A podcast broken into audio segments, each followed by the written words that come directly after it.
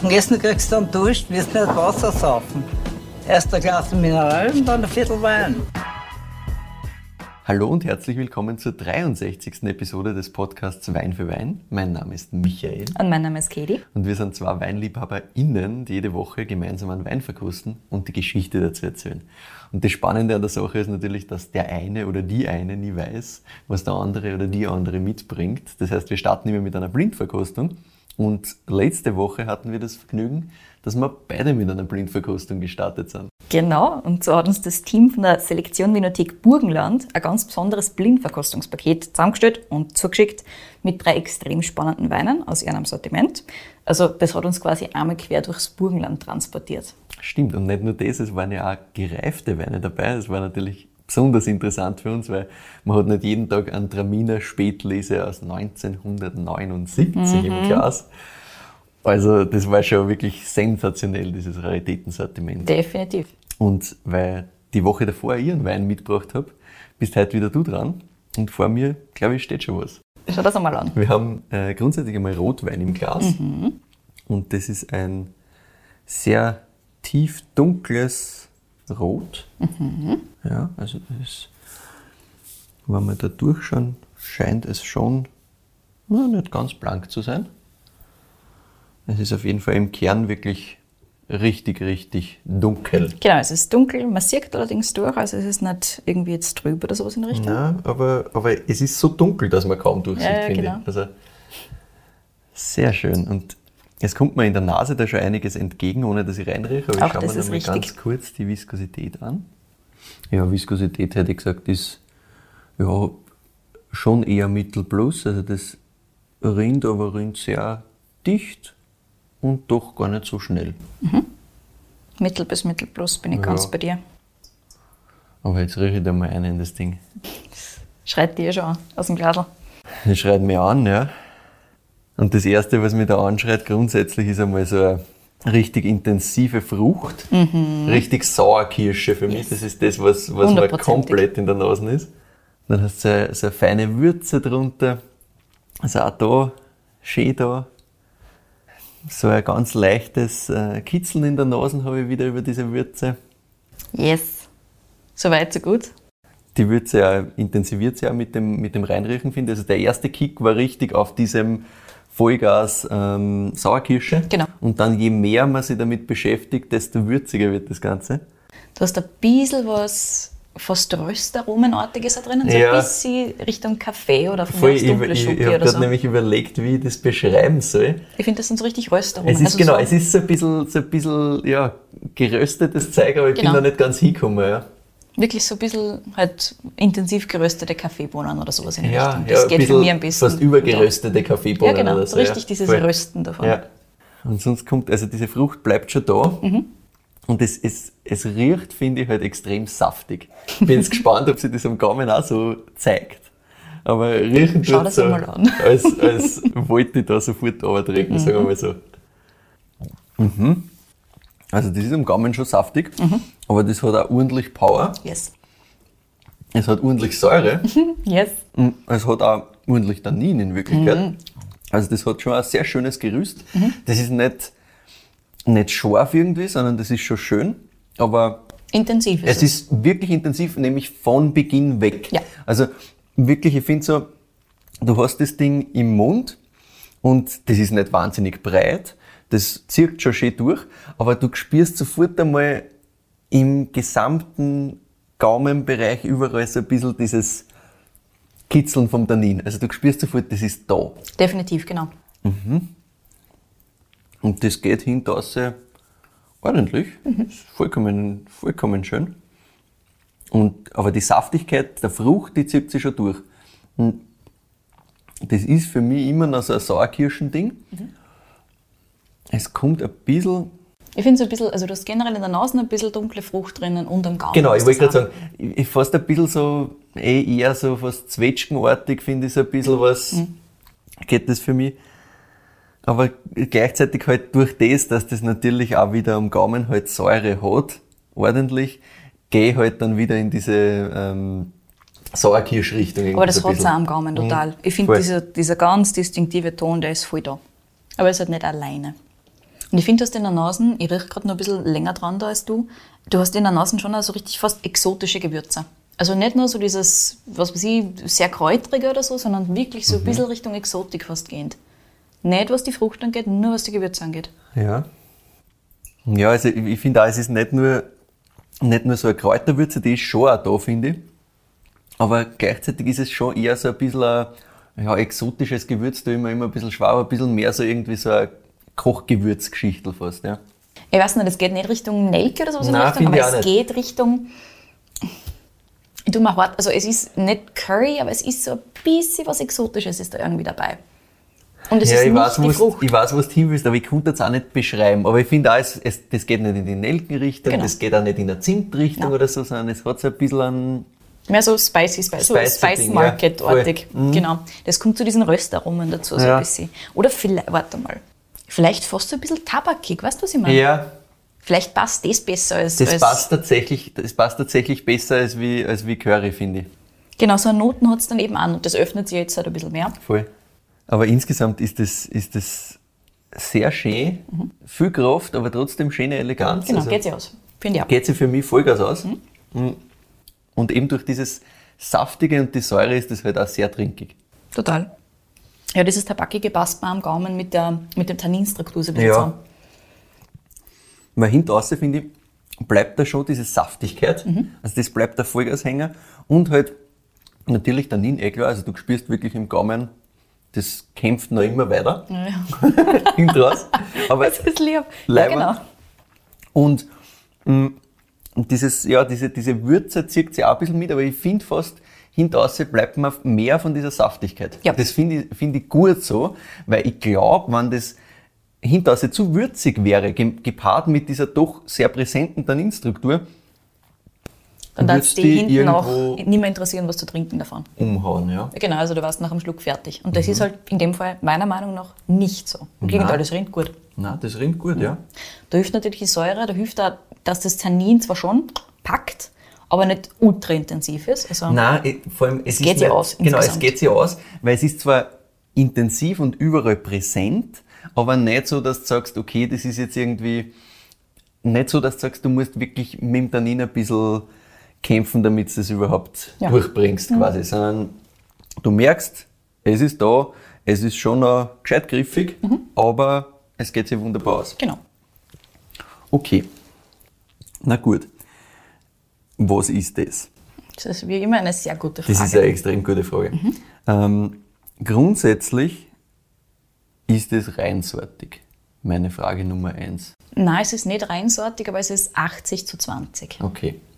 Mhm. 80 zu 20. Und das ist aus Österreich. Nein. Ah, das haben wir weil das, ich konnte jetzt Ich nicht weiß in nicht, wo irgendwas ich es dazu. Ja, ja. Ich, ich weiß halt auch nicht, was da die Anteile sein sollen. Also das, das geht sich nicht aus. Und jetzt kannst du das ja schon sehr gut eingrenzen, wo das her sein könnte. Aber du kannst mir gerne nur sagen, was die Anteile sind. Das darf mich interessieren. Was, wieso kann ich es eingrenzen, was hier ist? Naja, im Normalfall nie mir Weine mit von wo, wo ich war. Also ja, na gut, okay. Das, das kann ich eingrenzen, soweit, ja. Aber die Anteile. Also wo du warst, klar, Frankreich. Das heißt, das kennt dort irgendwie, Ah, stopp, halt. Ist noch Italien. Es ist noch Italien. Weil das hat mich jetzt kurz verwirrt, weil mein Gefühl wäre gewesen Italien. Genau. Nur ich weiß, dass du halt vor kurzem in Frankreich warst, Mhm. das hat mir ein bisschen aus dem Tritt gebracht. Okay, Italien, ja, aber da bin ich halt mit Rebsorten so schlecht, dass du mich komplett vergessen kannst. ähm, puh, es muss halt irgendwas haben, was ordentlich Genau. Power hat. Was könnte das sein? Und dann hast du ein bisschen Juice dazu. Genau. Okay. Mhm. Gut, jetzt muss ich überlegen, aber da bin ich wirklich schlecht. Also das mit der Power könnte sowas sein wie Sangiovese. Wunderbar. Und was tun wir dazu? Was tut man da klassisch dazu? Oh, Es jetzt. gibt ja nicht viele Optionen. Ja, ja, eh, aber jetzt, jetzt äh, kannst du mich komplett vergessen. Weil jetzt, jetzt würde ich gern, das ist der Moment, wo ich jetzt gern in einem schönen Weinbuch nachschlagen würde, wie man das ausschauen wird, weil da bin ich leider wirklich noch weit davon entfernt. Tell me. Sehr gerne. Merlot ist ein bisschen einer dabei. Ah, okay, Merlot, ja gut, das Aber geht sich aus. 20 Prozent, das ist einfach so ein bisschen das Abrunden, ein Mhm. bisschen das Schleifen quasi. plus halt ein bisschen Juice noch dabei. Ja, dann macht schon Sinn. Genau, aber 80% Sangiovese. Ja, wunderbar. Was ja der Klassiker ist für die Toskana, Ja. wo ich war, das haben wir glaube ich noch gar nicht gesagt. Stimmt, du weißt nicht, der Toskana, das müssen wir erwähnen. Yes, ist genau. doch schon eine Zeit lang her. Ist schon eine Zeit lang her. Aber, ich aber- bin froh, dass du mehr mitgebracht hast. Ja, genau. Ich habe mir gedacht, einen zweiten Wein muss ich schon mitnehmen, ein bisschen Zeit äh, dazwischen verstreichen, wollte allerdings auch lassen, weil sonst ist ja fad. Wenn zwei Italiener gleich hintereinander kommen. Mhm. Ja, aber das ist mein zweiter großer Weingutsbesuch gewesen quasi. Davon werde ich da jetzt im Detail erzählen, genau. Aha, Vino Rosso Compano, oder was ist das? Ja, ganz genau. Ist es das? Ist ja, okay, das. gut. Das habe ich nämlich schon mal im Glasl gehabt und das macht natürlich voll gar Sinn, weil Yes. das war auch damals Ich habe mir schon gedacht, lang vielleicht, vielleicht kommst du irgendwie hin. her. Ja, gut, nein. das ist schon lang her, Und es war eine andere Edition, die du gehabt hast, Ja. muss, ich auch dazu sagen. Aber, aber ja. es war auch damals sehr, sehr trinkig Genau. für das, dass es Power gehabt hat. So ist es. Leibend. Yes, there it is. Ganz genau. Sehr schön. Also, ich nehme dich mit in die Toskana, Michi. Ja. Du kommst jetzt mit mir auf eine Reise. Und zwar, stell dir vor, du fährst entlang durch die rollenden Hügel von Val d'Orcia. Es ist gerade alles leuchtstiftgrün, weil es hat gerade geregnet, es ist Frühling, alles ist ganz, ganz schön saftig. Du fährst dann auf, vorbei an Montalcino. Das ist so quasi die Hauptstadt von dieser Weinregion Montalcino. Die sitzt da oben auf einem Hügel, ganz viele alte Häuser. Richtig, richtig schön, aber wir können leider nicht dort bleiben, wir müssen weiterfahren. Okay. Also fahren wir dran vorbei, dann geht's weiter ins Hinterland. Die Touristen haben wir quasi alle hinter uns lassen. Das ist schon mal gut. Die guten Straßen haben wir allerdings auch hinter uns lassen. okay, ja gut. Und wie du denkst, naja, okay, jetzt habe ich doch schon das eine oder andere Schlagloch erwischt, musst abbiegen auf eine Schotterstraßen. Mhm. Und da machst du dann relativ schnell Sorgen, ob du jetzt wieder rauskommst mit deinem Auto aus diesem Ding oder ob der Unterboden einfach weg ist, ob du den dort lassen musst. Aber Mhm. alles okay, weil es ist sehr schön. Rund um und um hast du ein bisschen Wald, ein bisschen Felder, ein bisschen Wiesen. Also die Aussicht, das geht sich schon insgesamt aus. Und du fährst da so zwei Kilometer einfach durch das Nichts quasi. Und dann langsam, langsam kommt links von dir so ein relativ modernes Gebäude, Wirtschaftsgebäude. Das gehört zum Weingut dazu. Das ist- sitzt da quasi so in einem Hang drinnen, schaut auch schon über die Weinreben hinweg. Da öffnet sich nämlich dann das Tal Richtung Weinreben. Ja, das Arbeitsgebäude ist relativ modern, aber da bleiben wir auch nicht stehen. Wir müssen nämlich weiterfahren. Und zwar durch einen Zypressenhain. Und ja, natürlich werde ich alle Fotos von dem ganzen, von dem ganzen Weg quasi auch Sehr draufladen. Ja, du fährst da durch, durch diese hoch aufragenden Zypressen, die sicher schon ein paar Jahrzehnte hinter sich haben. Weiter auf der Schotterstraße, die wird auch nicht unbedingt besser. Und dann kommst du an und da geht die Straße nicht mehr weiter. Das war's. Das ist das Ende der Straße. Und da findest du ein altes Farmhaus, Jahrhunderte alt. Das ist ganz offensichtlich extrem liebevoll renoviert worden. Aber du siehst da, das hat nicht Jahrzehnte, sondern Jahrhunderte auf dem Buckel. Und ja, steigst aus, weil du kannst nichts mehr anderes tun. Das ist das Ende quasi. Und du siehst so durch die Bäume hindurch einerseits, dass du auf dem Hügel oben bist und links, rechts und vorne runter gingen überall Weinreben, so den Hügel hinab. Und in der Ferne siehst du noch so ein bisschen einen Fluss schimmern. Und das geht's dann nachher auch noch ein bisschen im Detail. Und steigst aus und dann begrüßt dich einmal ein riesiger irischer Wolfshund, der Aton heißt im Übrigen. Und da im Hintergrund irgendwo steht dann von am Gartensessel auf ein junger, dynamischer Italiener und sagt, Welcome to Copano. Wunderschön. Also, allein die Einleitung sensationell. Gefällt mir sehr gut. Genau, also der Wolfshund ist übrigens quasi ein Schaf, so ungefähr. So gute Wachhundkompetenzen hat er auch, wurde mir erzählt. Okay, der gut. wurde angeschafft als Nachfolger von einem, ich glaube, Great Pyrenees, also von einem großen Pyrenäenhund oder sowas in der Richtung. Ja. Der hat tatsächlich gewusst, dass er ein Wachhund ist und Ja. ist halt die Hälfte kleiner. Und der irische Wolfshund glaubt, er ist ein Schaf. Aber dafür schaut er halt. Aber er schaut zumindest, So aus, als genau, also ein Wachhund, gegenüber ne? Menschen schaut er durchaus aus wie ein Wachhund, aber gegenüber die Wildschweine bringt das halt genau Nüsse. Ja, ja. Weil er halt kein Interesse hat, Ja. irgendwie da näher ranzugehen. Ja, aber ein sehr süßer. Der Aton ist ein ganz lieber. Er, ist, er glaubt, er ist klar und er ist ein Schaf, aber er ist durchaus massiv. Aber ich meine, das macht ihm schon sehr sympathisch, muss ich sagen. Ja, ja, absolut. Der Mann, der uns da auf jeden Fall begrüßt hat, das ist der Andrea Polidoro, der heute das Weingut Copano leitet. Und am Tisch neben ihm ist damals gesessen die Ornella Tondini. Die hat gemeinsam mit ihrem Mann, dem Lionel Cuisine, dieses Weingut gegründet. Ganz eine elegante Dame, natürlich schon älter, ganz, ganz zierlich. Gefühlt ist der, der Aton, der Hund, größer als sie. Ja. So von, von der Distanz her. Aber der folgt dir natürlich aufs Wort. Die Frau hat eine Power und einfach eine Ausstrahlung. die hat einfach nichts mit ihrem quasi Äußeren zu tun, wobei sie natürlich ultra elegant ist, also wirklich super schick anzogen, auch für diese Farmhaus-Atmosphäre. Aber ja, du merkst halt, Chefin, passt. und als ich damals im Frühling dieses Weingut besucht habe, hat es mir einfach komplett die Schapfen ausgezogen. Einerseits natürlich, weil diese Anfahrt halt so irre ist. Du fährst halt wirklich an diesen Traumort in der Toskana, so stellen sie alle die Toskana vor. Ne? Du hast die Hügel, du hast die Zypressenhaine, du hast dieses alte Farmhaus und dann hast vorne links und rechts diese Weingärten runter. Mhm. Es ist genau so, wie man das in Filmen sieht Das ist quasi. Bilderbuch. Ja. Komplett, komplett arg. Aber nicht nur wegen der Landschaft oder auch wegen der absolut herausragenden Weine, über die wir nachher noch ein bisschen im Detail reden werden natürlich, sondern auch wegen der unglaublichen Gastfreundschaft, mit der wir dort empfangen worden sind. Also ungleich und ich habe mittlerweile schon ein paar Weingüter besucht und das war halt wirklich eins meiner absoluten Highlights. Ein bisschen was habe ich ja schon anklingen lassen in der Vergangenheit einmal, aber das war schon ganz, ganz besonders. Ja, bevor wir jetzt über die Gegenwart und über meinen Besuch dort sprechen, äh, müssen wir ein bisschen die Entstehungsgeschichte dieses kleinen toskanischen Weinguts genauer anschauen. Und die können wir tatsächlich auch verfilmen. Wir starten einmal in Paris der 90er Jahre. Das ist schon Fangt ein schon guter mal Start. filmreif Ich an, sag ich ja. Für einen Film ist das grundsätzlich ein sehr, sehr guter Start. Yes, ja. ganz genau. Da sind die Ornella Dandini und ihr Mann, der Lionel Cousin. Die leben dort mit ihrer Tochter Orsa. Und die Ornella ist Kunsthistorikerin und Journalistin, hat früher in der National Gallery of Modern and Contemporary Art in Rom gearbeitet. Später war sie dann Fotojournalistin und zwar auf der ganzen Welt. Und dann später ist sie halt Editorin bei L'Autre Journal in Paris geworden. Na bitte. Alleine das kannst du verfilmen. Ihr Mann, der Lionel Cuisine, ist im westfranzösischen Cognac geboren, also in der Weinregion Cognac. So ein bisschen über Bordeaux ist das für alle, Ja. die sich jetzt nicht ganz genau vorstellen können. Und ist dann später mit der Familie, wie er Teenager war, nach Paris gezogen, weil sein Vater war Professor, der wollte dort unterrichten, also sind sie nach Paris gegangen. So kommt der Lionel nach Paris. Und der hat dann dort in Paris als Teenager seine Schullaufbahn relativ schnell für beendet erklärt, ohne das der Familie mitzuteilen.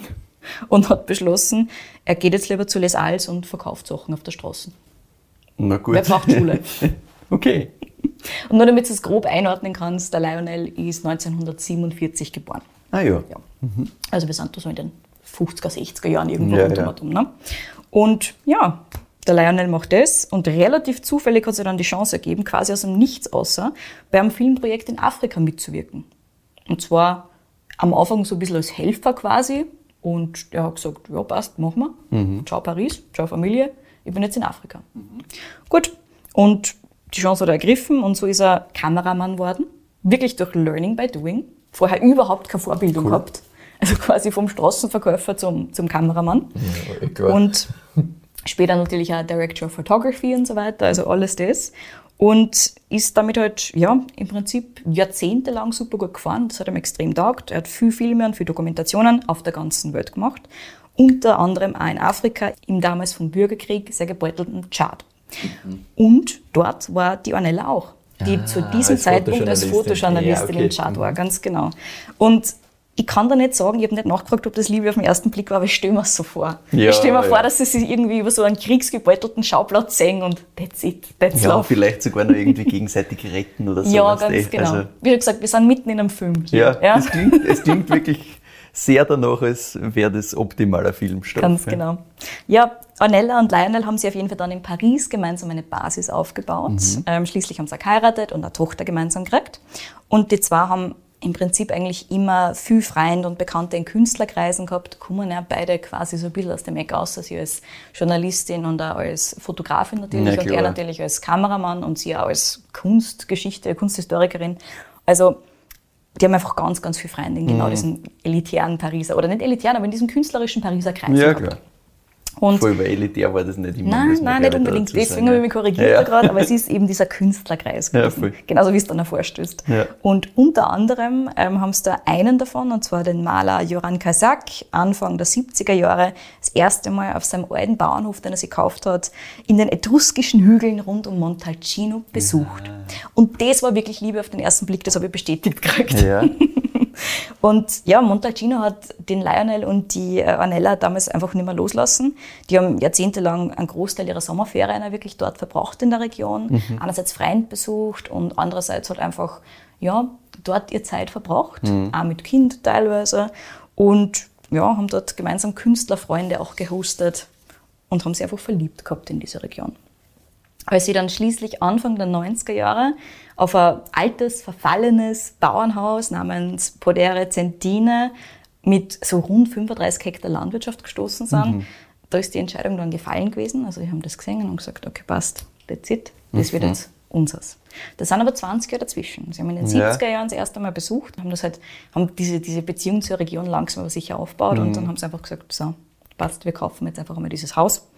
Und das war so 1994 einmal dumm. Zu dem Zeitpunkt ist das Ding aber schon 40 Jahre leer gestanden. Mhm. Und auch die ganze Gegend rundherum, das ganze Landwirtschaftliche ist einfach 40 Jahre lang nicht bewirtschaftet gewesen. Ganz genau. Ah, okay. Das heißt natürlich einerseits, dass ausgiebige Renovierungsarbeiten notwendig waren, ist klar. Aber was die zwar besonders gereizt hat, war, dass das Land rund um und 40 Jahre unberührt war. Ja. Das heißt, niemals, niemals industrielle, gespritzt. niemals industrielle Landwirtschaft, ja. niemals gespritzt. Keine mhm. Pestizide, keine Chemie, kein ist, Dünger, nichts. Das ist quasi ein unberührtes Land, mehr oder weniger. Exakt, ja. es ist wirklich unberührtes Land gewesen. Und das war so ein bisschen der Triggering Point, was dann gesagt haben. Ja, verstehe. Passt, cool, ist unseres. Mhm. Und Ornella und Lionel waren zu diesem Zeitpunkt schon relativ große Wein, also nicht relativ, die waren große Weinliebhaber, haben dort da in der Gegend viel Weine gekauft und haben auch Freund gehabt in Weinkreisen, auch in Bordeaux, auch in Burgund und so weiter. Mhm. Und ja, sind seit Jahrzehnten eben mit Winzern befreundet und haben schließlich 1997, also ein paar Jahre nachdem sie es gekauft haben, beschlossen, dass sie Rebflächen auspflanzen werden mhm. auf diesen Hügeln. Und zwar circa 3,4 Hektar am Anfang. Davon waren so rund zweieinhalb Hektar Sangiovese, mhm. klassisch für diese Region. Und dann noch so ungefähr ein halber Hektar Cabernet Sauvignon und ungefähr ein halber Hektar Merlot. Mhm. Also so ein bisschen französische Rebsorten mitgenommen und großteils ja. eben wirklich die Rebsorten der Region. Und das gesamte Weingut war von Anfang an biozertifiziert. Mhm. War auch ganz klar, dass sie so arbeiten möchten. Okay. Und es ist aber so, dass sie das nicht einfach so gemacht haben, sondern sie haben sie ganz, ganz spezifisch Hilfe gesucht bei Beratern ja. aus allen möglichen Regionen. Einerseits haben sie sich eben für die Auswahl der Rebsorten, für die Reb, äh, Auswahl der Orte, wo es das pflanzen und mhm. wie sie es pflanzen, auch die Rebstockerziehung und so weiter und auch die Selektion, haben sie sich vom Carlo Ferrini unterstützen lassen. Das ist so ein klassischer Flying Winemaker, also ein Önologe und Berater, der einfach Weingüter in ganz Italien beraten hat. Ja, also einfach okay. ein Spezialist für Italien. Ja. Der übrigens mittlerweile selber ein kleines Weingut hat in Montalcino. Ah, ja. mhm. okay. Also mhm. der hat sich einfach wunderbar auskennt. Die zwei haben da also wirklich nichts dem Zufall überlassen. Also die haben schon gescheit. gesagt, wenn, dann machen wir das jetzt ordentlich. Das ist nicht so, wie man sich das vorstellt, so Liebhaberei, na, wir schauen da, wir pflanzen nicht selber ein bisschen. Das ist, glaube ich, gleich von Anfang an ordentlich. Also das ist, da ist dann der Lernprozess, glaube ich, auch sehr, sehr weiter. Yes, ganz genau. Und man muss halt dazu sagen, ne, du hast vorher erwähnt, die sind beide halt dann damals irgendwie 50 plus, ne? Ja, die Vanella ist ein bisschen jünger als der Lionel, aber ja. sie waren beide halt schon so, dass sie in ihrer Karriere weit fortgeschritten waren, ganz genau. Ja, ja da bist nicht mehr irgendwie jetzt da, keine Ahnung, mit 25 musst irgendwas auffangen. Ja, ja, genau. ich meine, da kannst du auch sowas nicht kaufen, ist auch klar, eine andere Diskussion. Aber ich denke mal, da bist du halt so gesettelt, dass du sagst, naja, okay, wenn wir da jetzt von Null anfangen, ich will nicht dann in 20 Jahren dort sein, dass ich sage, jetzt schmeckt mir das, was ich produziere, weil jetzt ja. habe ich quasi meine Lernphase hinter mir, sondern ich will gleich, da brauche ich wen, der was mir Exakt. hilft. Genau, das war der Hintergedanke. Und es haben sie ja einige andere wirklich bekannte Namen unter deren Mentoren und Unterstützern gefunden. Unter anderem der Winzer Henri Jaillère, bitte Entschuldigung, falls ich das ausspreche falsch, mhm. kann gut sein, aus dem Burgund. Oder äh, der Berater François Boucher, so habe ich richtig ausgesprochen, das war sie.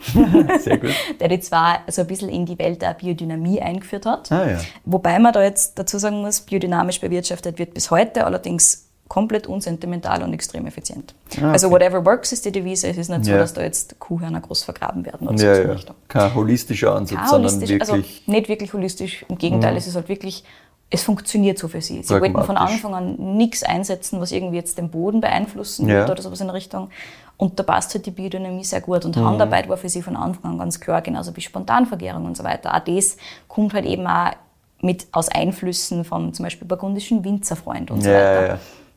Also die haben da einfach rund um und um quasi für jeden Bereich einen guten Berater gehabt und haben sich so einfach da sehr schnell gefunden in dem, was sie machen wollen. Mhm. Also optimal quasi. Ja, das ist äh, ein gutes Setting einmal, wo ich sage, passt. Ich, ich glaube, wenn du in dieser Szene schon so ein bisschen drin bist und so und viele Leute kennst, was yes. du weißt, der ist gut in dem, der ist gut mhm. in dem und dann kannst du bei vielen Leuten was anschauen. Ja, ganz und genau. die noch heranziehen, dass dir helfen. Nicht blöd. Yes. Ja, und der erste Cubano Vintage war dann Anfang der 2000er und von dem sind damals natürlich nur ein paar hundert Flaschen entstanden. Du hast relativ geringe Rebfläche, du hast ganz junge Reben, du hast am Anfang natürlich ganz wenig Ertrag. Aber es ist halt auch so, dass sie sich auch für die Entstehung dieser ersten Flaschen, für die Abfüllung, einen Unterstützer gesucht haben. Und zwar den Maestro del Sangiovese, also den Meister des Sangiovese, den Giulio Gambelli, der in Italien berühmt ist. Ich habe ihn Okay. vorher noch nicht gekannt, Nein, namentlich tatsächlich, aber Mann des Sangiovese ist das. Okay. Und ja, dann haben sie sich natürlich geschnappt und gesagt, so passt, bitte unterstützt uns da gleich mal bei der ersten Abfüllung, wir wollen das ordentlich machen von vorne bis hinten. Auch da wieder dieser. Ansatz. Mhm. Und mit diesen ersten Flaschen sind dann Anella und Lionel auf ein paar Händlermessen unterwegs gewesen, haben eben mit Händlern gesprochen und so und haben relativ schnell Aufmerksamkeit auf sich gezogen. Erstens einmal, also wahrscheinlich hat es auch was damit zu tun gehabt, dass das halt einfach kein klassisches toskanisches Mhm. Weingut ist. Ne? Das sind zwei extrem spannende Leute. Ja, da wird schon mal drüber geredet. Ja. ne? Und die Geschichte ist natürlich super interessant von den Zweien. Plus, sie haben natürlich schon so ein bisschen Connections gehabt in der Gegend. Jetzt nicht unbedingt groß zu Weinhändlern oder sowas in der Richtung, aber halt schon in der Szene. In der Szene, ja. Und ich denke mal, wenn du dann auch noch viele Experten aus dieser Szene, die wirklich von da sind, Hilft doppelt. Genau. Und man muss auch dazu sagen, der Stil der Weine, die sie produziert haben, gleich von Anfang an, war nicht hundertprozentig der, der typisch war für die Weinregion Montalcino damals. Es war vielmehr inspiriert eben von ihrem Winzerfreund aus der Burgund, ähm, von diesem französischen Stil, diesem burgundischen Stil. Der Henri Jayer, I think, ähm, hat da eben ganz stark als Referenzpunkt gedient für diese eigene Philosophie, die sie sich da aufgebaut haben. Und unter anderem zum Beispiel ist auch immer noch ausgebaut worden in feinster französischer Eiche. ja, Ganz essentiell. Auch der Boden, auf dem die Reben wachsen, ist übrigens nicht unbedingt typisch für die Region. Auch das ist ganz interessant. Das ist nämlich relativ sandiger Lehm, der sich dort mischt mit so relativ feinem Kies und so ein bisschen Schotter. Und das kommt aber, und das klingt genau, wie du denkst wahrscheinlich, nach Fluss. Kommt davon am Fluss. Der Fluss ist allerdings einige Kilometer weiter runtergerutscht. ah, okay. Und zwar aufgrund tektonischer Verschiebungen. Da gibt es in der Nähe einen Vulkan, der schon ewig nicht mehr aktiv ist, aber Ja. der eben für diese Verschiebungen gesorgt hat und dafür gesorgt hat, dass genau dieser Hügel, auf dem heute das Farmhaus steht, sich eben erhebt, Mhm. der Fluss runtergeschoben wird und halt alles an Sedimenten liegen lässt. Bleibt da, ja. Ganz genau. Und das siehst du ja wirklich. Also wenn du auf diesem Boden mal rumrennst, wie schon gesagt, ich schmeiße natürlich Fotos rein, da sieht man das auch wirklich. Da sieht man dieses, diesen Kies, da sieht man auch eben diesen Schotter und so weiter und man sieht da diesen, dieses Sandige. Und das ist natürlich auch ganz interessant, das ist nicht der klassische, teilweise relativ schwere Tonlehm, Ja. den du öfter mal da unten hast, wo du halt die wirklich harten Brunellos herkommen und die Ja, genau. ein bisschen das Gesicht einhauen. Und das ist halt da nicht so. Brunello Ja. ist natürlich Brunello, da sprechen wir noch eh noch ein bisschen genauer drüber, aber das ist einfach ein anderer Boden. Ja, und es trennen es außerdem nur rund 30 Kilometer Luftlinie vom Meer. Und auch das, also sie sind quasi relativ am Rand von Montalcino, sie grenzen schon so ein bisschen an an die Meeresregion, da geht es dann auch runter und rüber Richtung Maremma zum Beispiel. Ja, wo man Genau, wo wir auch schon mal waren. Ja. Also das bewirkt halt natürlich auch, dass das Klima ein bisschen milder ist. Also du hast generell ein bisschen ein, ein weniger hartes Klima, du hast andererseits so ein bisschen eine Bergkette, die die abschirmt vor diesen relativ wüden Sommergewittern, die sie manchmal haben, da ein bisschen weiter im Landesinneren. Du hast frischeren Wind. Und ja, es ist generell ein spannendes Klima. Ich sage dann auch eh noch ein bisschen was äh, zu dem, was der Andrea, also der aktuelle Vigneron, erzählt hat dazu noch. Ja, auf jeden Fall ist es so, dass dann 2013 nur mal Reben auspflanzt worden sind, nur mal rund drei Hektar. Der Großteil davon wieder Sangiovese und dann ein bisschen Cabernet Franc dazu, ein bisschen Cabernet Sauvignon dazu und ein bisschen Merlot dazu. Weil ganz vergessen wollte Lionel halt seine französischen Wurzeln trotzdem nein, nein. nie ganz genau das erste bisschen aussah. Ein großer Fokus liegt allerdings ganz eindeutig auf dem Sangiovese, ähm, der als Rosso di Montalcino und als Brunello di Montalcino ausgebaut wird. Und das ist ja wirklich die einzige Rebsorte, die für diese zwei Klassifikationen zugelassen wird. Der Rosso di Montalcino muss mindestens ein Jahr dann reifen im Holz und der Brunello di Montalcino darf heute schon nach zwei Jahren raus. Früher waren das mal vier Jahre. Das haben sie so in den 2000ern, 2008, glaube ich, war das äh, geändert. Früher war es vier Jahre und vier Jahre ist halt schon richtig lang im Holz. Ja. Und das haben sie dann mal ein bisschen abgeändert. Ähm, viele Hersteller lassen allerdings ihre Weine nach wie vor länger im Fass. Auch äh, bei Copano wird das länger im Fass gelassen. Das sind so Ja. um die drei Jahre, manchmal ein bisschen mehr sogar. Nur ein paar Facts zur Region am Rande, bevor wir unsere Geschichte fortsetzen. Es ist ganz spannend und das habe ich auch nicht so registriert gehabt, wie ich dort war. Nur in den 70er Jahren ist nämlich Montalcino eines der ärmsten Hügeldörfer in der südlichen Toskana gewesen. Ah, okay. Wirkt überhaupt nicht so. Aber es ist einfach so, dass erstens einmal die Region nicht so bekannt war. Das ist halt trotzdem ein Stickel unterhalb von Florenz, ein Stickel unterhalb von Siena noch dazu. Es ist so ein bisschen out of the way. Wenn Mhm. Ja. Mhm. du zum Meer willst, fährst du zum Meer, aber du bist da nicht irgendwo so mittendrin. Und es ist ja so, dass der Brunello damals komplett unbekannt war. Und heute gut, Frau. Brunello di Montalcino kennst. Wenn du dich genau. irgendwie ein bisschen mit Wein beschäftigst oder italienischen Wein magst, Brunello Ja, also- kennst, hast du schon mal gehört. Rings a bell. Ja, also Genau. Der brauchst du noch nicht viel beschäftigen, finde ich, sondern das ist. Und das war aber vor 50 Jahren überhaupt nicht so. Die Gegend war relativ verschlafen. Du hast in die 70er Jahren nicht einmal 30 Weingüter in der Region gehabt, was halt Okay, ja gut. nothing ist. nichts, Ne? Und ich meine, die Region ist auch nicht riesig, müssen wir dazu sagen. Aber trotzdem, 30 Weingüter ist halt nix. Ja. Was haben wir da Rebfläche? Zu dann nachher gleich noch im Detail. du hast dann erst mit so ein paar ausländischen Investoren, die das Land damals natürlich wirklich billig gekriegt haben, also halt alle verscherbelt haben. Ja, wenn es nichts wert ist, wenn es Genau. gefühlt nichts gibt. Erst dadurch ist so ein bisschen dieses Interesse an Montalcino und andererseits an Brunello auch gestiegen. Und das hat natürlich auch an, also Auswirkungen gehabt auf die Anbaufläche vom Sangiovese, die halt doch relativ ausschlaggebend ist für das, was dort passiert, Sangiovese. Und das waren 1960 nur 60 Hektar. Wirklich? 60. Ich meine, natürlich hat es ein bisschen andere Anbauflächen auch gegeben, aber das war halt die Hauptrebsorte. Ja, ja, und 60 Und Hektar ist. 60 Hektar, also genau gar nichts. Nix. Richtig. Und heute sind es äh, 2610 Hektar nur Sangiovese. Ah, ja. Also Das ist auch immer noch gar nicht gestiegen. so viel eigentlich. der Montalcino ist, wie schon gesagt, nicht riesig Ja, und es ja. gibt da andere Rebsorten. Ja, eh. Aber trotzdem, weil man denkt, ja, 2600 Hektar. Es ist allerdings auch so, dass das begrenzt ist. Aktuell gibt es nur diese Fläche, die mit Sangiovese bebaut werden darf. Mhm. Darf, okay. Richtig, ganz genau. Also das ist stark begrenzt. Hat natürlich auch damit zu tun, dass der Brunello di Montalcino als Qualitätsmerkmal hochgehalten Mhm. werden soll. Natürlich sagen die Winzerinnen und Winzer, hey, cool war's, wenn ich nur mehr verkaufen kann Ja, von diesem. Qualitätsgetränk, das ich Aber um ein paar Hunderter weiterkriege, wenn es Genau. gut geht. Auch nicht schlecht. Aber ja. Genau, also das ist halt so dieses Balance halten, aber Mhm. das ist sehr, sehr streng. Also ich weiß nicht, ob es bei uns eine Begrenzung gibt für eine gewisse Rebsorte, die in einem Gebiet angebaut werden darf. Also ich wüsste es zumindest nicht. Ich habe es auch noch nie gehört. Also- ich werde mich damit beschäftigen, ob es das irgendwo gibt, aber ich glaube, das Ich glaube, ist glaub, in Österreich zumindest in nicht. Österreich ne? nicht so nah. Aber Ja. spannend, ja, weil ich meine, der Ansatz ist natürlich ein nachvollziehbar, wenn ich mir nachvollziehbarer, wenn ich mir grundsätzlich denke, ja passt, die haben halt davor Schwierigkeiten gehabt, irgendwas feinere Sachen zu vermarkten, dann sind sie auf was draufgekommen, dann würde ich das natürlich auch schützen. Mhm.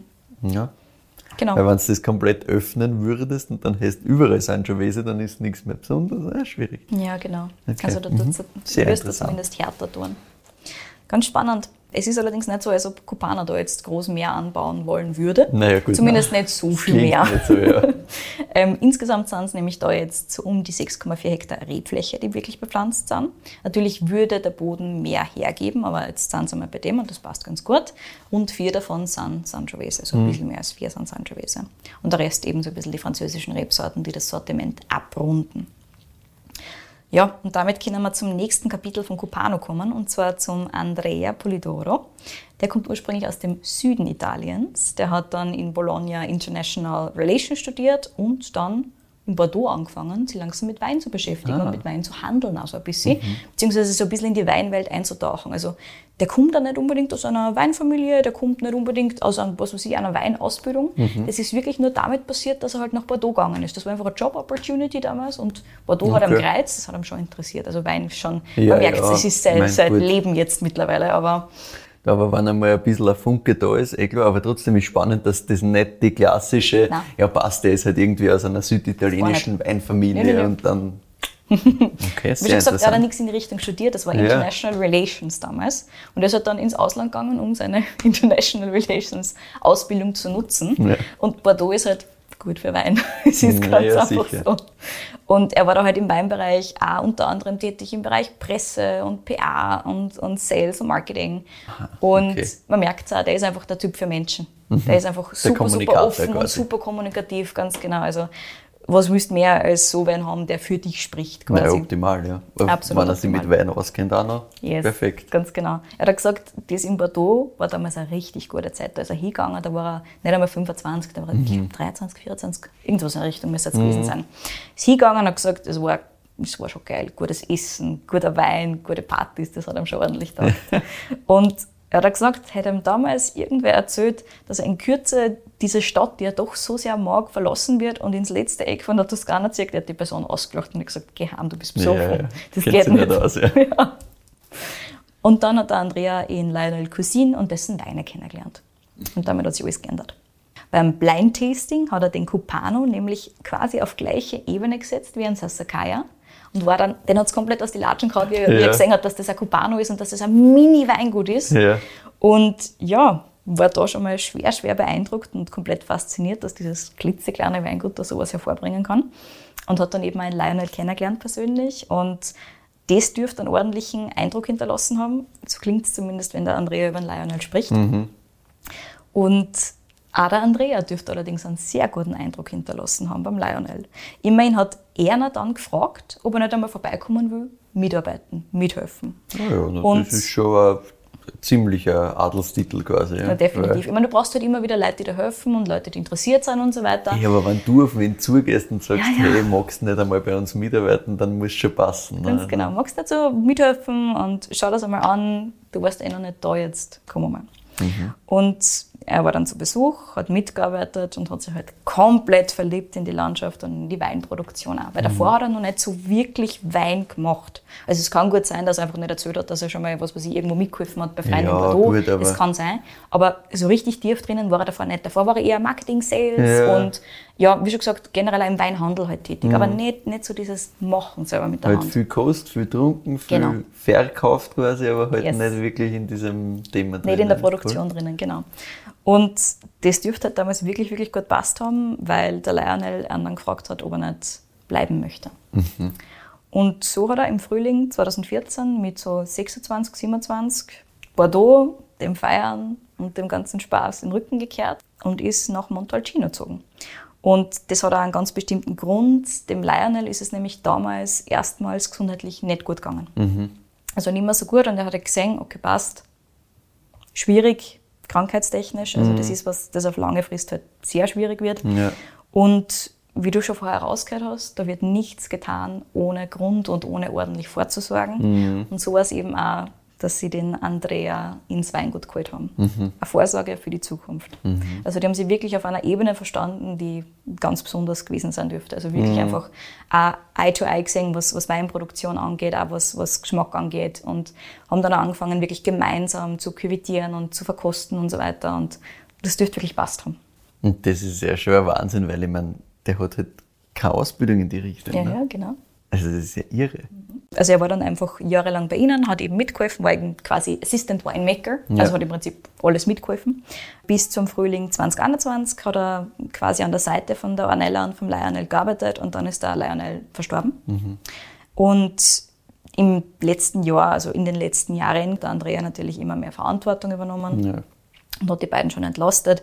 Und der war mit Sicherheit eine essentielle Stütze für die Ornella und auch für die Familie, auch nachdem der Lionel dann gestorben ist. sicher. Das ist natürlich extrem hart für alle gewesen. Auch Mhm. das ist ganz offensichtlich. Also wir waren ungefähr ein Jahr nach dem Tod von Lionel dort und der prägt noch immer sehr viel. Ja. Wobei es natürlich auch so ist, dass der Andrea komplett freie Hand gehabt hat am Schluss. Mhm. Also weil die eh so, so auf einer Wellenlänge waren und auf einem Level waren, dürfte es von Anfang an passt haben. Also da war nicht so, jetzt musst du es so weitermachen, sondern ja es und hat sehr harmonisch gewirkt. gefühlt ist es ja schon auch so, dass die quasi ihn halt geholt haben für das. Genau. Und nachdem das alles so gefühlt geplant mit Hand und Fuß ist und überlegt, wie man das angeht, wäre es auch komisch, wenn das dann nicht so überlegt war, dass quasi er dann wirklich die Verantwortung kriegt und dann Ja. Macht, es macht Nein, halt das Sinn, wenn du da, da was überlegen würdest, wie du das machst, würdest du das so machen und es klingt so, als hätten die das sehr, sehr gut so gelöst immer. Ja, ganz genau. Mhm. Cool. Ja, also die Ornella hat sich ja dann jetzt die letzten Jahre natürlich mehr zurückgezogen. Jetzt das letzte Jahr natürlich nur viel intensiver. Weil natürlich, also erstens einmal das Alter spürst du Ja. dann trotzdem wahrscheinlich irgendwann. Und diese ganzen Messen, Verkostungen, immer leid, immer intensiv. Ja, das ist halt auch einfach- Das zehrt halt einfach Power, ja. ja, absolut. Und wenn es dann halt nur dazu ähm, emotional vielleicht nicht auf der Höhe bist, dann ist das alles nochmal viel anstrengender. das stell mir Plus nicht machen wir das alles jahrzehntelang. Und sei davor im Bürgerkrieg in Tschad. Ja. Also, das Naja, ist sowieso Power pur wenn du da wenn du da auf einer Weinmesse stehst, also da musst du halt lächeln, egal wie es dir gerade Ja, geht. du musst gut drauf sein, du musst mit den Leuten mit, reden wollen. Mit jedem Leiwand sein, weil es könnte immer sein, dass das halt irgendwie ein spannender Kontakt ist, ein wichtiger ähm, Händler, sonst was, keine Ahnung. Und wenn du da emotional nicht bei der Sache bist, dann glaube ich, also ich kann es mir nur so vorstellen, dass ich mir denke, wenn ich dort stehen in einer Situation, wo es mir schlecht geht und dann kommt irgendwie her und geht mir von der Seite irgendwie nur ein bisschen ungut an, dann weiß ich nicht, dann reagierst du halt scheiße drauf und das bringt halt auch nichts. Ja, Ne? voll. Also, Ja, genau. Also sie ist zwar noch immer Besitzerin des Weinguts. ja. Also der Andrea ist quasi der, der Geschäftsführer eigentlich, mehr oder Ja. weniger. Ähm, vor allem halt der Chief Winemaker. Aber ähm, sie ist trotzdem, also sie steht da immer nur auf den ganzen Flaschen und so weiter oben. Also steht Cubano bei Ornella Tordidi. Ja, wirklich, okay. Mhm. Und war das davor auch so? Da sind die beide Beide. umgestanden oder immer? Okay. Beide, beide, genau.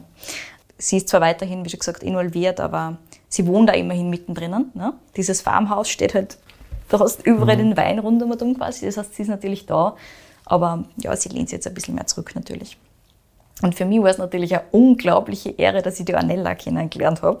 War auch komplett unerwartet, weil ich habe natürlich mit dem Andrea geredet Ja. und Andrea hat gesagt, na passt, komm vorbei, das machen wir schon. Und ich bin davon ausgegangen, dass halt nur der Andrea ist und Ja. als dann sie da gesessen ist, habe ich mir gedacht, oh, it's an honor. Ja, ja, sicher. Und sie war dann wirklich nur kurz dabei. Man hat auch gemerkt, die ist natürlich schon ein bisschen öder und angenehmer ist es, wenn sie nicht immer Englisch reden muss. naja, halt- gut. Und dann hat sie sich verabschiedet und der Andrea hat dann mit einem Augenzwinkern zu mir gemeint, naja, schön, dass sie mal wieder live gesehen hat, wie sehr die Cubano-Weine ihn bewegen, weil ich war halt komplett im Naja, Fangirl-Mode. sicher, ja, ja. naja, völlig zu Recht. Ja, voll. Also dem hat es, glaube ich, auch gefreut, dass, dass die Ornella einfach mal wieder wen gesehen hat, der einfach gehypt ist. Ja, na sicher. Ja, ich bin auch im Prinzip den ganzen Vormittag lang nicht mehr aus dem Fangirl-Mode rausgekommen. Aber mit gutem Grund, weil es ist so gewesen, dass ähm, zu dem Besuch, wo ich bei Copano war, gleichzeitig eine Winzerin auch gekommen ist. Und zwar die Filipa Pato. Das ist quasi die Queen des portugiesischen Weinbaugebiets bei Rada. Ich würde nicht quasi sagen, aber ja. Richtig so. Beste Schaumweine, super, super cooler Spaß. ja. taugt mir extrem. Die war eben zum gleichen Zeitpunkt wie wir in Italien unterwegs, gemeinsam mit der Family, da waren gerade die Osterferien. Und da ist sie halt gemeinsam mit ihrem Mann und mit ihren zwei Kindern bei Copano aufgeschlagen. Und der Andrea hat eben ein paar Tage vorher gefragt, ob es eh in Ordnung ist, dass an dem Termin nur wer vorbeikommt, weil die Philippa Pato war eben in der Gegend. Und ich, halt, ich bin fast vom Sessel gefallen. Ja, ja, ja bitte! Und das war natürlich dann einfach doppelt spannend für mich. Ich Ja, meine, nicht, ja. nicht, dass es genug war, dass einfach der, der Andrea halt so offen ist und alles erzählt und alles herzagt und da wirklich dieses Meeting bei diesem alten Farmhaus war, sondern auch, dass die Philippa Pato dabei ist und Winzer untereinander stellen sich nur mal ganz andere Fragen, als du Ja, jemals stellen sicher. könntest. Ich bin Auf da gesessen und habe einfach nur so von einem zum anderen geschaut, gewartet auf das nächste. Das so, so spannend. ja. Wir sind dann mit Andrea am Anfang so ein bisschen durch die Weingärten spazieren gegangen, gemeinsam mit der Philippa, rund um das Haus umherum. Er hat uns da sehr, sehr viel zum Thema Boden und zum Thema Klima erzählt. Und einiges davon war tatsächlich überraschend. Was ich mir zum Beispiel überhaupt nicht erwartet habe, ist, dass die Niederschlagsmenge in der südlichen Toskana jetzt besonders hoch wäre. Sie ist ja nicht hoch, aber wir sind im Jahrschnitt bei ungefähr 600 mm, Okay. was doppelt so viel ist wie in manchen Ecken vom Burgenland. Komplett unerwartet. Ich habe mir gedacht, naja, südliche Toskana, da ist es heiß, da regnet es kaum. Das Ja, wird so ja. sein wie im Burgenland wohl. Nein, mehr. Ganz interessant. Und dann ist es weitergegangen zur Verkostung. Und da haben wir uns im Prinzip einmal quer durch das aktuelle Sortiment verkostet. Und was soll ich sagen? Die Weine singen halt einfach durchgehend. Sicher. Wahrscheinlich nur mehr mehr, weil wir halt dort auf der Terrassen gesessen sind, umringt von genau diesen Naja, Weingärten. selbstverständlich. Und- Aber, also, die singen halt so schon auch, ne? Ja, die singen so auch ordentlich. Aber es hat natürlich schon auch geholfen, dass da dann nochmal ein geiler Kass vor mir gewesen ist und eine Ja. geile Wildschweinwurst und du hast ein bisschen snacken können nebenbei und dann hast du wieder einen Schluck von Brunello di Montalcino genommen, hast ihn verglichen mit dem Reserva, Na, nur mehr ein. Jahr länger im Holz war. Also, ja, war ein Traumerlebnis natürlich und es ist natürlich auch super spannend, wenn du wirklich äh, von einem Winzer quasi hörst zu jedem einzelnen Wein, was sind die Hintergedanken und auch natürlich, was er jetzt in Zukunft vorhat und über was er nachdenkt. Und das ist natürlich einfach super, super cool gewesen. Der Andrea hat natürlich erklärt, Arbeitsweise im Keller und im Weingarten, Handarbeit steht ganz im Fokus, Zeit steht auch ganz im Fokus, brauchst bei Brunello ohnehin einiges. Und wie schon gesagt, sie gehen auch über diese Grenzen, die gesetzt sind, hinweg natürlich. Und gearbeitet, wie schon gesagt, wird per Hand. Du hast extrem gründliche Selektion. Das ist ganz, ganz wichtig. Also das ist ja wirklich betont. Ja. Die Erträge sind dementsprechend überhaupt nicht groß, das ist Ja, auch wichtig. klar. Und du hast spontane Vergärung und dann hast den Ausbau in der französischen Eiche, wie vorher schon erwähnt. Wobei der Andrea durchaus auch überlegt, ob er nicht einmal andere Methoden ausprobieren mag, so wie Okay. Beton zum Beispiel. Aber es ist halt nicht so leicht, sich sowas anzuschaffen. Und das war auch wieder so eine Diskussion zwischen Winzer, wo ich mir gedacht habe, Ja. über sowas denkst du nicht nach. Du okay. denkst nicht drüber nach, was das ist. Das heißt, wir die Beschaffung ist da schwierig, oder? naja, auch, dass du den findest, der das genauso machst, wie du das Ja. haben willst und dass die Qualität stimmt. Ah, okay. Wir haben auch natürlich über zum Beispiel Schneckenleiten, also Fassbau in Ja, Österreich ja. gesprochen und welche Okay. Eiche und nicht auch andere Eiche auch spannend war. Ah, Und der Andrea hat gemeint, naja, interessiert die, die äh, Slovenian Oak nicht so wirklich, weil die Mhm. ist irgendwie zu trocken gefühlt Okay. für den Sangiovese und die französische Eiche passt ein bisschen besser, aber maybe Austrian Oak. ich habe gesagt, Na ja passt, ruf nach einen Schneckenleiten. Ja, geht genau. schon. Ähm, Wir ja, führen dich hin, kein Problem. komm einfach zu uns. ja, genau. Ja, und auf jeden Fall so ein paar kleine Details. Also es ist schon so, dass, dass der Andrea jetzt natürlich ähm, schon vorher komplette Freiheit gehabt hat, aber jetzt denkt er halt nur mal ein bisschen mehr drüber nach, was sind weitere Möglichkeiten quasi. Wo du natürlich eingeschränkter bist, ist beim neuen Reben auspflanzen. Da hast Ja. du, wie schon gesagt, diese gesetzlichen Vorschri Vorschriften auch. Also da schaut es jetzt nicht so aus, als würde sie das irgendwie vergrößern oder sowas in der Richtung. Mm. Und er hat natürlich eh immer wieder so Projekte, wie zum Beispiel den Wein, den wir da jetzt haben. Das ist natürlich auch ein bisschen auf seinem Mist gewachsen. Da haben wir einen Vino Rosso di Cubano im Glas. Nicht Rosso di Montalcino allerdings, sondern Vino Rosso di Cubano. Also quasi eine selbst kreierte Ja. Kategorie vom Andrea. Das ist der Einstiegswein von Cubano. Und wir sind wieder mal in der Kategorie, wenn alle Einstiegsweine so wären, wäre die Welt besser. Ja, viel bessere. Ja. Der aktuelle Jahrgang ist tatsächlich kein Jahrgang, sondern es sind zwei Jahrgänge, die in diesen Wein einfließen, und zwar 2018 und 2019. Und das ist beim Vino Rosso di Cubano immer so. Also das ist immer eine Cuvée aus verschiedenen Jahrgängen unter anderem. Manchmal waren es drei, manchmal waren es zwei. Und das ist eigentlich rein praktikabel entstanden. Also es war einfach so, dass das der Wein ist, der jetzt nicht wirklich passt hat beim Küvitieren zu irgendeinem von den Brunellos oder zu Ja. irgendeinem von den Rossos, sondern einfach vielleicht noch nicht so weit war und der dann einfach genommen worden ist und nur mal anders quittiert wurde und vor allem auch, wo zwei Jahrgänge sind, wo einer einfach nur mal ein bisschen Zeit gehabt hat, Bonuszeit on top quasi. Ja. Weil Du hast jetzt wirklich 2018 und 2019 da drinnen und so funktioniert das und so funktioniert das auch sehr gut für sie. Wenn es nur einen Jahrgang hätten, war es wahrscheinlich zu wenig in der Menge. Da Ah, taten okay. sie sich wahrscheinlich einfach schwer. Das wollte ich eh noch fragen, wo sind wir da mengenmäßig 12.000 insgesamt? Flaschen. 12.000 Flaschen. Not okay. a lot. At all. Nein. Nein, das ist wirklich nicht viel. Wie schon gesagt, Historisch, rigorose Selektion. Ja. ja. Da siehst du es auch in Flaschenform quasi. Ja. Ähm, du hast den Wein dann aus diesen zwei Jahrgängen mindestens zwei Jahre in gebrauchten Barriques und Tonneaufässern gelagert und gereift. Und wie schon gesagt, neben Sangiovese sind auch 20% Merlot darin enthalten dieses Jahr. Das ist nicht immer so. Manchmal geht der Merlot auch in den anderen Cuvée. Ja, okay. Genau, in den Ombrone, der benannt ist nach dem Fluss, der da vorbeifließt. Das ist ein französischer Cuvée quasi. Okay. Weil, wie schon gesagt, in den Brunello di Montalcino Rosso oder Rosso di Montalcino kannst du das natürlich nicht reingeben. Ja, richtig. Ähm, die ganzen französischen Rebsorten und dementsprechend war das immer ein eigener Cuvée. Okay, und die andere Cuvée ist quasi Merlot und äh, Cabernet Sauvignon. Oder was Und ein bisschen? Cabernet Franc. Ja, okay. Mhm. Genau. Also wirklich Ja. ganz klassisch. Das sind die, ganz genau. Also so ein bisschen ein Bordeaux-Cuvée quasi. ja, ja. Genau, und so ein bisschen Merlot hat es eben dieses Jahr auch da reingeschafft. Ich glaube, das tut ihm gut. Das macht ihm vielleicht so ein bisschen runter. Ja, ein Schaut bisschen, sicher ein nicht. bisschen nasssaftiger, das passt schon gut, ja. Genau. Aber das sind im Endeffekt dann die vier Weine, die es gibt für einen, oder was? Es gibt ähm, einen Rosso di Montalcino, es Ja. gibt einen Brunello di Montalcino, es gibt einen Brunello di Montalcino Riserva. Ah ja, die Reserve. Ganz genau. Und dann gibt es den Ombrone und dann gibt es den äh, Vino Rosso di Copano. Also fünf, ja, okay. Das sind diese fünf, genau. Und das ist es, Ja, der Zahl. Eben Aber du deswegen hast meine 12.000 ich- Flaschen, das ist nicht so Mehr viel. geht nicht, ja. Du kriegst nicht so viel raus. ja, genau. Wie schon gesagt, das ist jetzt die vierte Edition ähm, dieses Weins und die Idee, also der, der Andrea hat es also ein bisschen de Copain genannt, also so Wein für Freunde quasi. Mhm. Also so dieser, der Wein, den der Winzer selber macht, damit er Gaudi mit seinen Freunden haben kann. Ja.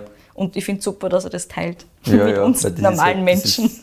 Das ist halt eine sehr leibende Garde. Ne? Mhm, ganz genau. Das ist genau die Art von Gaudi, die ich gerne hätte. Ja. Immer, ja. So, und jetzt mache ich dann noch geschwind da das Verkostungssackerl auf, damit du das Ja. Etikett sehen kannst. Das ändert sich nämlich mit jeder Edition. Okay. Ja, Na, weil ich habe genau. natürlich noch das im Kopf, das ich kenne. Yes. Und es ist immer der gleiche Künstler, der das macht. Das ist nämlich ein Freund des Hauses, der auch die Ah ja, stimmt, Etikette Mhm. gemacht hat, also die Originaletikette. Ähm, und in dem Fall haben wir da drauf einen Tiger. Und beim letzten Mal war ein Hahn drauf und das hat tatsächlich zu tun mit dem chinesischen Tierkreiszeichen. Ah, also es okay. ist The Year of the Tiger. Genau, und designt ist das Ding eben äh, worden vom französischen Maler Gérard Fromager, von dem eben auch das Copano-Logo mit der roten Zypresse stammt, das auch sehr ikonisch ist, das Ding. Ja, und das macht er eben jedes Mal, wenn ein Vino Rosso di Copano neu kommt, Mhm. neuer Jahrgang oder neuer Non-Vintage-Jahrgang Ja, quasi, ja. dann macht er eben ein neues Etikett dafür. Übrigens, die 14 Alkohol hätte ich ihm auch nicht gegeben. Niemals gibt es dem nicht. Ich habe mir gedacht, ob du irgendwas sagst, aber Nein, nein. du spürst das. Also- ich meine, du spürst das, wenn du es schluckst, da. Du spürst es so ein bisschen okay, dann im, im Abgang. Sollen Abgang aber 13 sein, aber da Wag, ist dann oder? nicht auch vorbei. was Also, das für ein Juice ist für das. Voll. Also, Und du merkst, das ist, das ist wie es gemacht ist. Ja. Mhm. Das ist einfach Art. Ja, du kannst mir jetzt nur im Detail erzählen, was du davon hältst und wie viele Punkte du ihm gerne geben wirst. Denk nur ein bisschen drüber nach. Ich Ja. erzähle dir dabei, wo du den herbekommst. Einerseits gibt es die Weine von Copano schon seit längerem bei Wein am Limit vom Hendrik Thoma.